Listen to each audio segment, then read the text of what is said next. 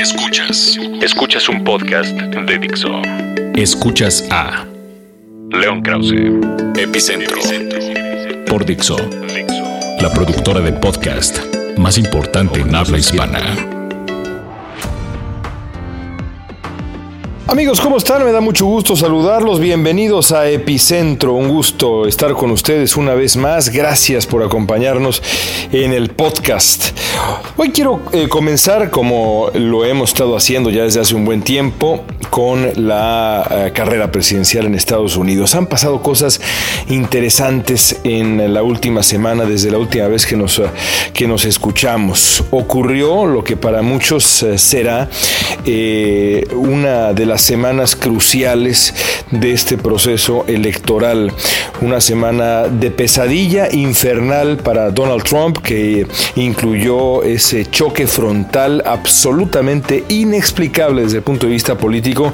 del candidato republicano con el señor Kisser Khan, este uh, hombre que habló de manera elocuente y conmovedora sobre la muerte de su hijo en Irak.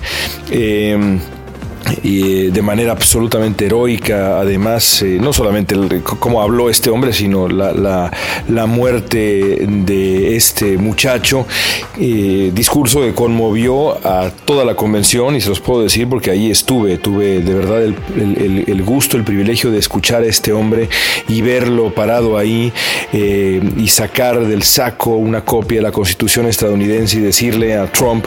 que se la regalaba para que la leyera, en fin, fue un momento de verdad poderosísimo. Y Trump, cuando debió haber pues eh, reconocido una, una, una derrota eh, y simplemente retirarse de esa batalla en particular, hizo lo que, es, lo que ya nos ha acostumbrado a hacer. Eh, siguió peleando cuando llevaba absolutamente todas las de perder y así terminó sucediendo porque esta, esta controversia, esta polémica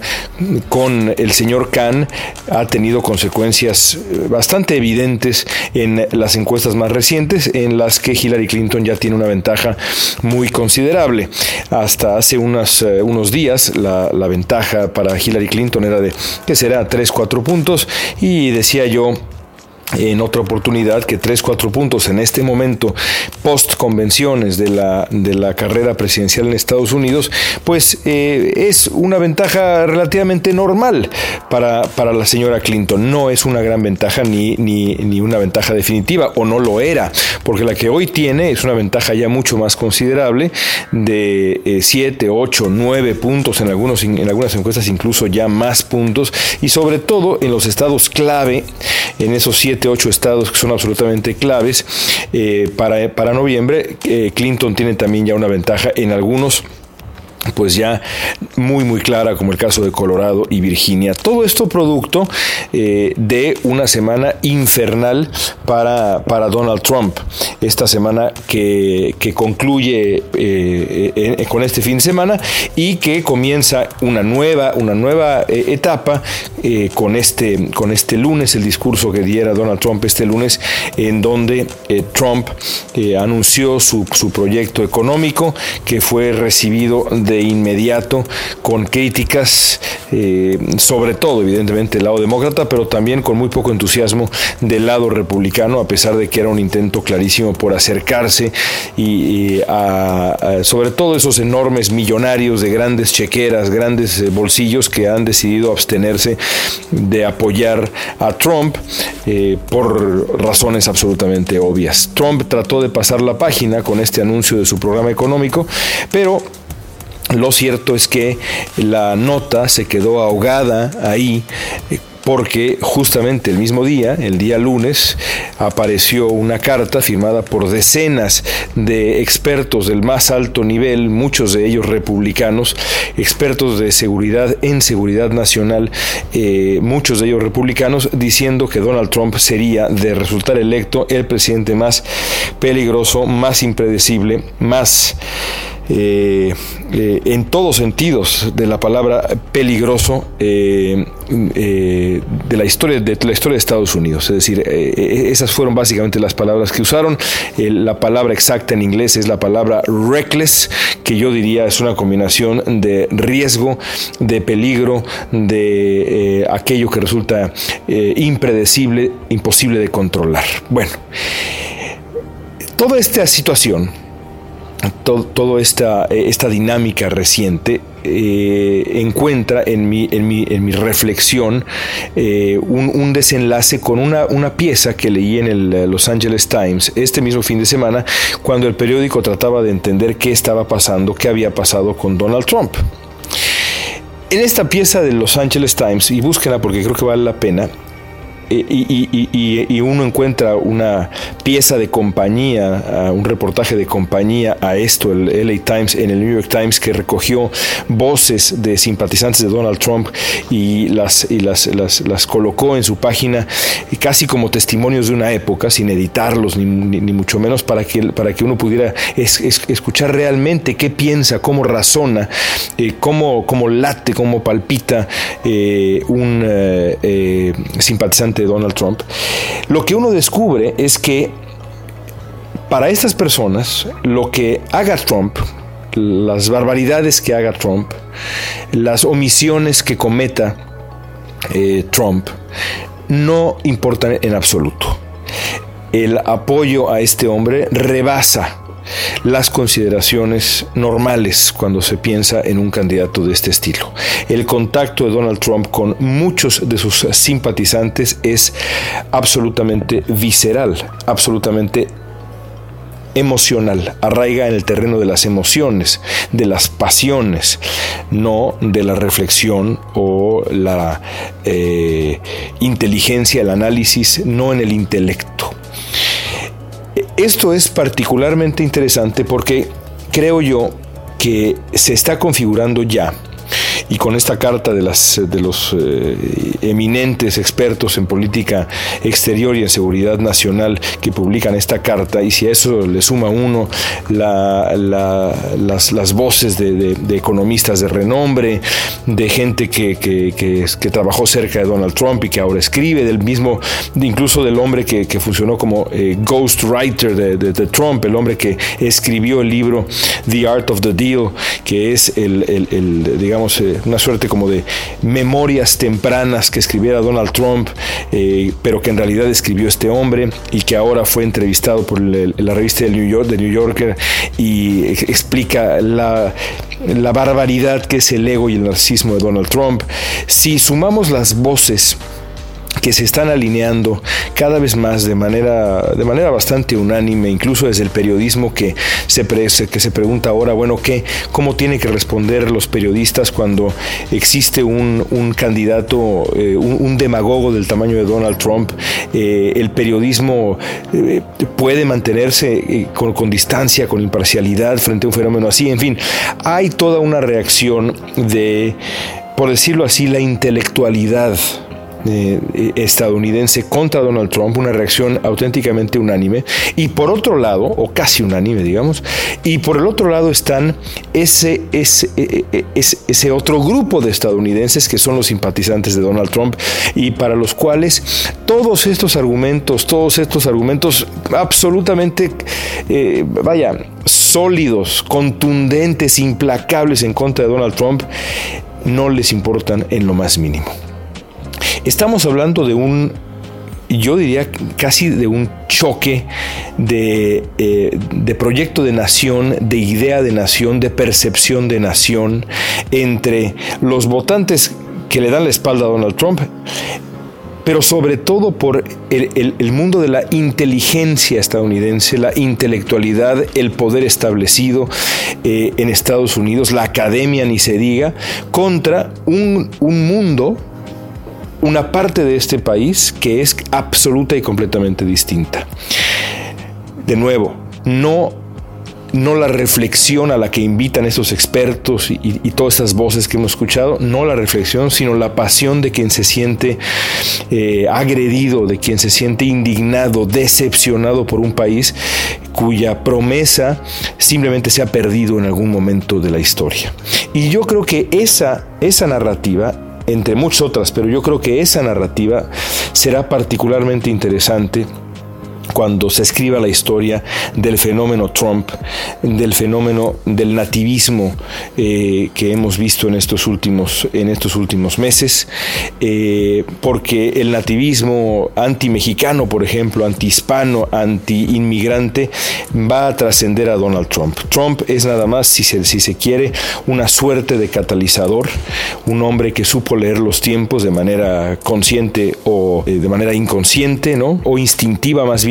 supo leer los tiempos y ahí hizo que arraigara su campaña y su mensaje en esa tierra fértil de, del, rechazo al otro, del rechazo al inmigrante. Pero Trump es solo el principio y por eso sería deseable, por otro lado, también que los actores involucrados en este debate y pienso por ejemplo en el gobierno mexicano, entiendan que el asunto va mucho más allá de Donald Trump y la estrategia para contrarrestar el nativismo estadounidense contemporáneo que desgraciadamente está eh, ha puesto bajo la lupa y está enfocado, eh, ahora que está tan de moda, digamos, los Juegos Olímpicos, estamos en tiempos olímpicos, ha puesto en el corazón de la diana a los hispanos y específicamente a los mexicanos. Eh, esa ola de etnonacionalismo, como decíamos la semana pasada, esa ola de nativismo no va a desaparecer y a esa ola es a la que hay que contrarrestar mm, después de que Donald Trump pierda, como yo creo que finalmente va a ocurrir. En fin, en esas estamos, ahí andamos en la elección presidencial estadounidense, tiempos, insisto, muy interesantes. Escuchas a León Krause, Epicentro. En otros temas, en otros temas pensaba yo que quería, que quería tocar con ustedes para cambiar un poco el, tono y me voy a, dar el lujo de hablar de una serie de televisión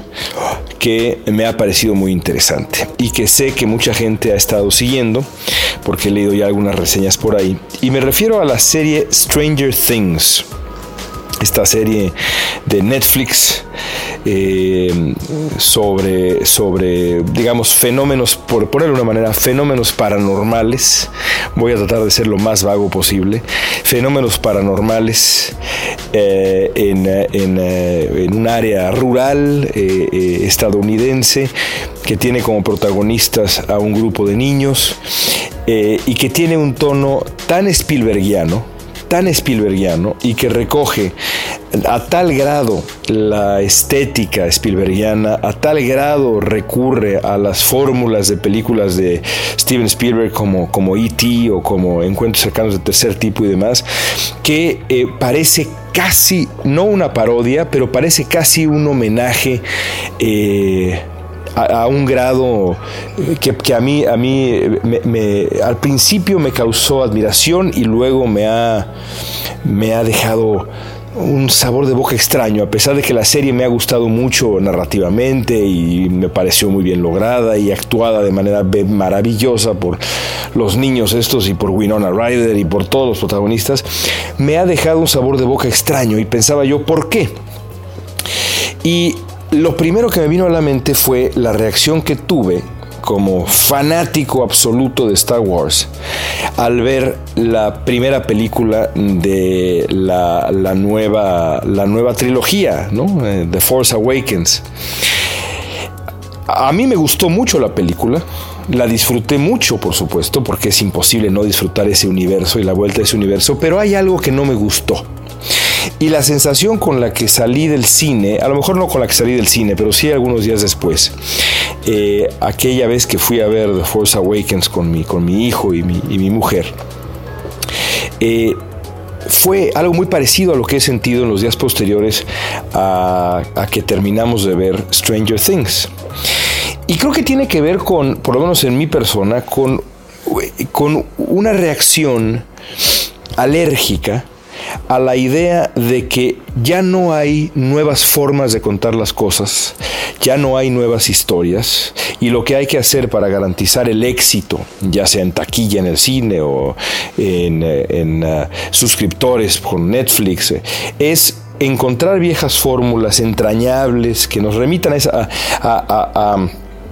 fórmulas eh, narrativas ya probadas eh, para, para, garantizar un éxito y apaciguar los ánimos de los puristas de, en este caso, el cine Spielbergiano, en aquel otro caso, el universo original de George Lucas, en fin. Porque si uno mira ambos, si uno mira ambas cosas, si uno mira, por ejemplo, The Force Awakens, pues tiene uno que concluir, y aquí no estoy descubriéndoles a ustedes el hilo negro, tiene uno que concluir que eh, The Force Awakens es en gran medida una suerte de copia de, eh, de, la, de, la, historia de la, primera, de la primera película de Star Wars en el orden que la vimos nosotros, que según recuerdo se llama A New Hope es exactamente la misma historia e incluso termina eh, eh, en, lo que, en, lo que sería, digamos, una escena parecida a este encuentro entre el eh, aprendiz y el maestro, a lo que luego ocurriría en el Imperio contraataca con la sociedad entrañable entre Luke Skywalker y el maestro Yoda. En fin, es la misma fórmula para garantizar un éxito en taquilla. Después tenemos otro ejemplo que a mí me, también me, sacudió, porque es otra de las, de las series que a mí me, han, me, fascinaron de chico, me aterraron de chico, el caso de Prometheus. Esta suerte de eh, esta suerte de, secuela, precuela, no sé exactamente en dónde se, en dónde encaja en el canon, creo que más bien es una precuela al, universo de, de Alien. Prometeo o Prometheus eh, es una también la fórmula de Prometheus, la idea de que hay una, una nave espacial que llega a un, eh, a un eh, planetoide, digamos, a una luna eh, extraña, en donde descubren una nueva forma de vida. Esa forma de vida, eh, de una u otra manera, se, se, injerta, se inserta en la humanidad de estos personajes y luego ocurre todo lo que ya sabemos y al final hay una sobreviviente. La fórmula es de nuevo muy parecida a Alien, a la Alien original, Alien el octavo pasajero, como le conocíamos en México. Lo mismo me pareció, lo mismo me resultó Stranger Things. Eso no quiere decir que sea una copia digamos, una copia eh, exacta, no lo es. Pero si uno es, si uno es suficientemente docto, eh, si uno conoce suficiente la obra de Steven Spielberg, pues va a encontrar ecos clarísimos, bueno, de E.T., absolutamente clarísimos. Ese primer capítulo es, eh, ahí sí, en muchos sentidos, una, una versión contemporánea de E.T., con, con, con las bicicletas, con eh, lo que ocurre, que sí, que sí, en el closet, que es, escóndete en el closet, las escenas en donde el, personaje que no debe estar en la casa comienza a pasearse y el niño que acoge a ese personaje trata de evitar que sus padres y su hermana vean al, al, pues en este caso a, una niña y en el otro caso al famoso E.T. En fin, hay muchas cosas que se repiten. Y aunque a uno le parezca reconfortante regresar a viejas fórmulas. Por otro lado, por otro lado, hay algo triste en el, en el, hecho de que se tenga que recurrir a esas viejas fórmulas para mantener contenta a la audiencia y para asombrar a la audiencia es triste que la creatividad en, este momento, en muchos casos, se concentre en eh, darle la vuelta de nuevo a viejas fórmulas antes que encontrar nuevas. Por ejemplo, pienso yo en Game of Thrones. Bueno, Game of Thrones, eh, uno podría decir que se inspira en esto y en aquello, pero por donde se le vea hay algo profundamente nuevo en la concepción de ese mundo. Y eso es lo que resulta tan entrañable y tan maravilloso de, Game of Thrones como serie de televisión. En fin, el caso es que me gustó mucho Stranger Things, pero ya, ya llegó un momento, sin caer en, uh, spoilers, en donde dije, yo ya me bajo un poco de este barco porque eh, esto ya me huele eh, más que, más que a un homenaje a una voluntad de repetir algo que yo ya vi cuando yo tenía siete años de edad. Así que eh, si se trata de eso, pues mejor veo al original que todavía me parece absolutamente insuperable. Y bueno amigos, con esto me despido. Gracias. El día de hoy un epicentro pues relativamente breve. Relativamente breve. Me, eh, esta semana estoy atareado de verdad, eh, pero muchísimo por acá, por, por Univisión. Así que una disculpa para quienes esperaban quizá un epicentro con más temas. Por ahora nos tenemos que quedar con estos dos y con este epicentro que ha durado en esta ocasión menos de 20 minutos. Pero bueno, les agradezco y les prometo que la próxima semana tendremos, tendremos mucho más. Hasta la próxima. Dixo presentó a León Krause, Epicentro.